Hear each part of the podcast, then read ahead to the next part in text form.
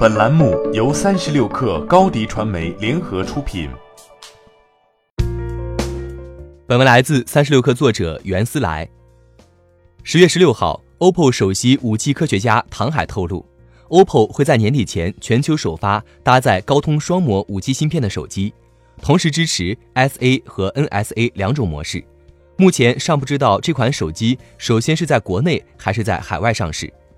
OPPO 现在 5G 产品落地主要在欧洲。今年五月，OPPO 在瑞士首发了 Reno 的 5G 版本，这也是首部在欧洲开卖的 5G 商用手机。据唐海介绍，OPPO 目前已经和全球数十家运营商展开了合作。今年八月，中兴在国内上市了第一款商用 5G 手机。九月开始，市场迎来了 5G 手机热潮，小米、vivo、华为都发布了老机型的 5G 版本。Vivo 和小米九 Pro 5G 版的价格更是直接降到了四千元以内。OPPO 在国内还没有发布 5G 手机产品。现在市场上的产品，除了华为以外，基本上使用的都是高通骁龙八五五芯片加 X 五零基带。X 五零在二零一六年就发布了，更多是高通对 5G 的试水，使用的制程工艺还是十纳米。今年二月，高通发布了 X 五五 5G 调制解调器及射频系统。采用了七纳米的制程工艺，支持从二 G 到五 G 毫米波在内的多模网络制式，这是一次重大的升级。但是 X 五五的大规模商用还要等到明年。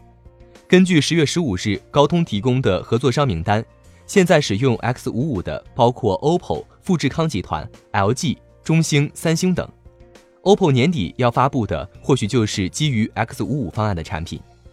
英特尔推出后。现在还有五 G 基带生产能力的厂家，除了高通以外，只剩下华为、三星、联发科和展讯。华为和三星基本上是自产自用，外部厂商可选择的只有联发科、高通和展讯。芯片厂商和手机厂商都干劲十足，运营商五 G 网络的建设也在加班加点。美国大型运营商中，AT&T 希望二零二零年就将五 G 服务覆盖全国。T-Mobile 则计划2021年要让 5G 网络覆盖美国三分之二的人口。国内，中国移动宣布，2019年要在50个以上城市提供 5G 商用服务，明年这个数字将超过340个。虽然业界都在画大饼，用户最好还是谨慎乐观。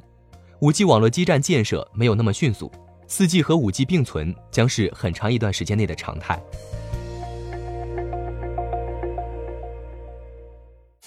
欢迎添加 baby 三十六克 b a b y 三六 k r 加入克星学院，每周一封独家商业内参，终身加入学习社群，聊风口谈创业，和上万课友一起成长进化。高迪传媒，我们制造影响力。商务合作，请关注新浪微博高迪传媒。